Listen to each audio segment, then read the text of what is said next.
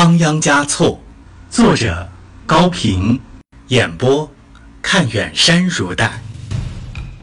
第二十二章：桑杰之死。第一集。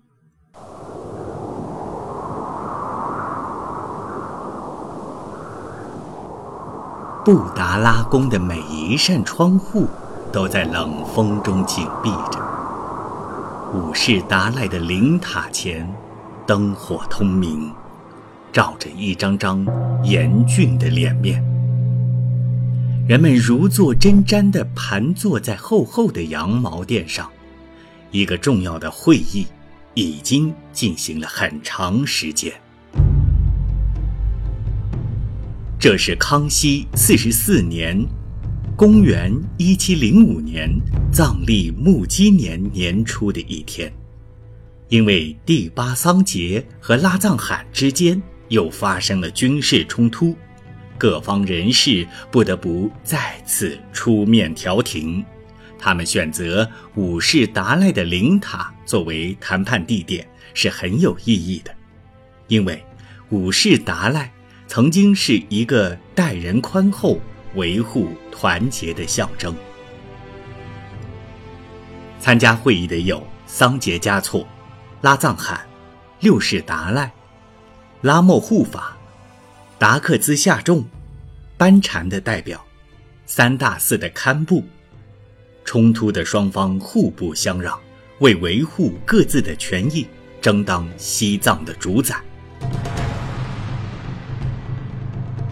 长时间的争执，如果不是头上有一座武士的灵塔，身边有一位六世的活身的话，他们真会拔出刀来见个高低的。激烈的争吵正颤着幽静的佛殿，梁柱间发出刺耳的回声。仓央嘉措坐在正中的位置上，一言不发。他应当是这里至高无上的仲裁人，但是实际上他和一具泥塑的佛像没有什么区别。他既不会调动军队，也没有政治才能。他能为西藏的安宁做些什么呢？正如他已经对桑杰和拉藏汗都失去了好感一样。那两个争权者也已经对他失去了好感，别的人也只是见或用怀疑、迷惑、怜悯、同情的目光望一望他。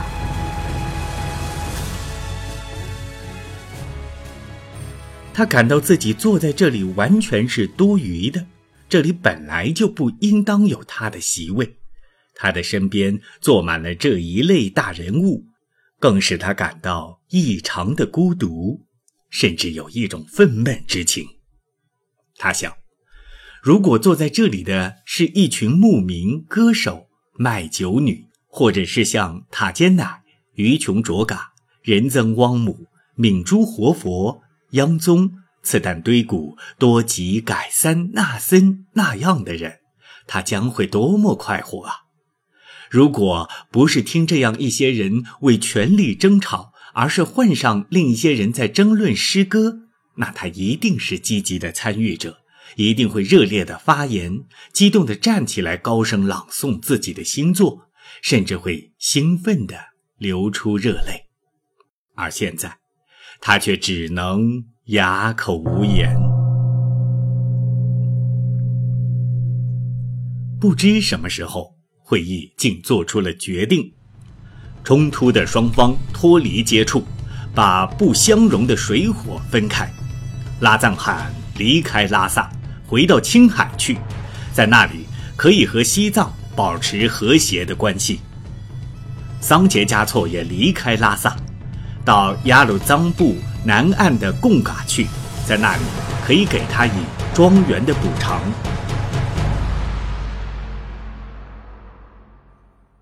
过了几天，拉藏罕和桑杰嘉措果然都离开了拉萨，一个向北，一个向南，两支马队荡着烟尘，分别消失在罗布林卡以西的大道上。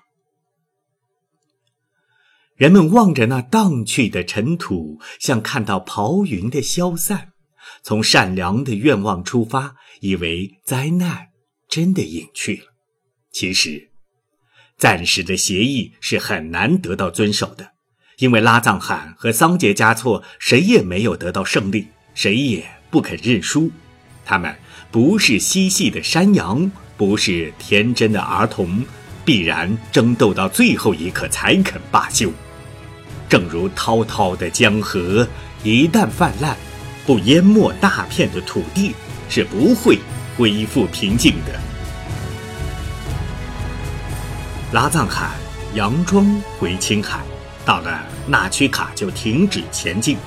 他在那里集结了附近的蒙古军队，重又向拉萨进发。桑杰嘉措则调动了十三万户的兵力前去迎击。一场大战。又到了一触即发的时刻，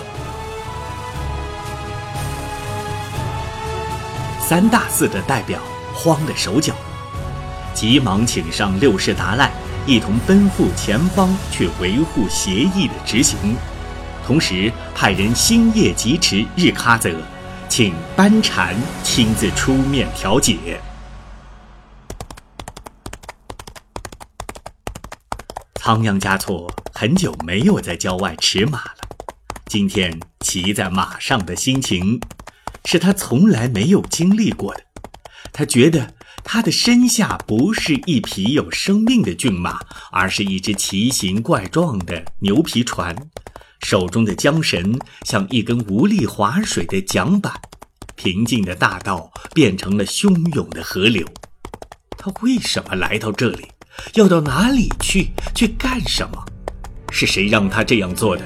他全都茫然。他的大脑好像处在了麻痹状态，只觉得一阵阵的风，一股股的浪，噎在他的喉咙。他长舒了一口气，用靴子的后跟猛磕了一下坐骑的肚皮。骏马仰了仰头。抖了抖鬃毛，灰的叫了一声，这使他稍微清醒了些。他平日是喜欢射箭的，也有一手娴熟的弓法，但他今天却没有携带弓箭。他甚至厌恶弓箭了，因为他感到拉藏汗和桑杰嘉措都在用箭头互相瞄准着对方，都想射落对方顶在头上的权力的果子。这样一种游戏，他是绝不参加的。他甚至从没想过用箭去射死一只兔子，更不要说去瞄准人的头顶或喉咙了。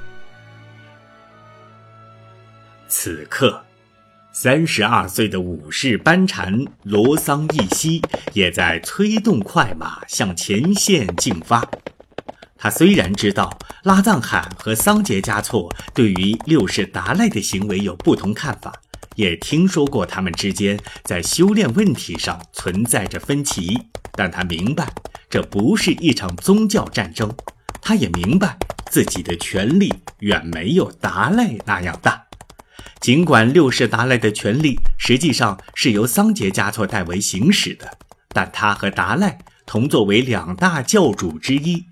被藏蒙人家称为他们的两只眼睛，对于调解教徒之间的纠纷，自然有着义不容辞的责任。班禅在到达苏波拉山口的时候，得到了达赖的通知，说调解已经成功，双方同意停战。按照原来的协议，拉藏汗回到青海，桑杰嘉措回到山南。于是，班禅向着远方做了祈祷，便又折回扎什伦布寺，继续读他写在贝多罗树叶上的梵文经去了。达赖一行也踏上了回返布达拉宫的征途，在这次来往的路上，尽管洒满了春天的阳光。美丽的拉萨河谷又穿起了绣花的绿裙，仓央嘉措却没有听到一句歌声，也没有见到游林卡的人。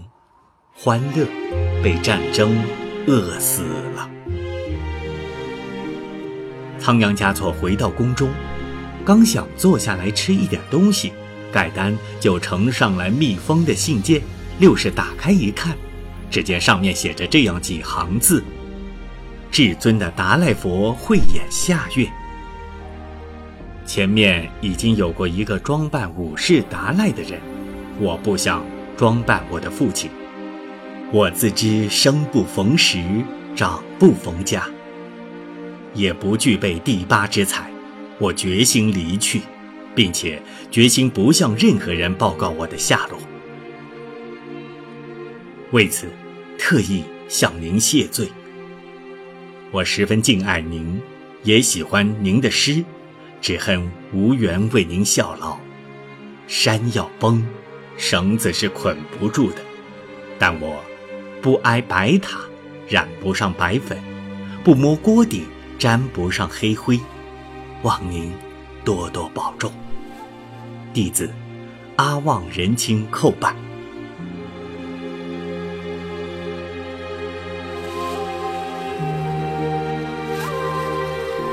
拉萨没有了军队，新的第八桑杰嘉措的儿子阿旺仁青逃遁了，没有了行政长官，成了权力的真空。这真空总会有人来迅速填补的，一切干涸的洼地都会盛满积水。仓央嘉措用颤抖的手指夹起桑杰之子的告别信，缓慢地向酥油灯的火焰上凑过去。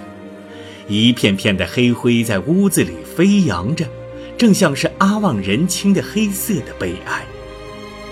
唉，阿旺人青。扇着悲哀的翅膀飞走，而他自己却是飞不走的。他的地位使他无处可飞，除非死掉了，才会给他找一个转世的替身，那叫做达赖骑士。他的目光又落在了挂在墙壁的弓箭上，下意识地将身子往后一仰，因为。他看到有一支利箭从袋囊中跳了出来，那箭头正对准着他的喉咙。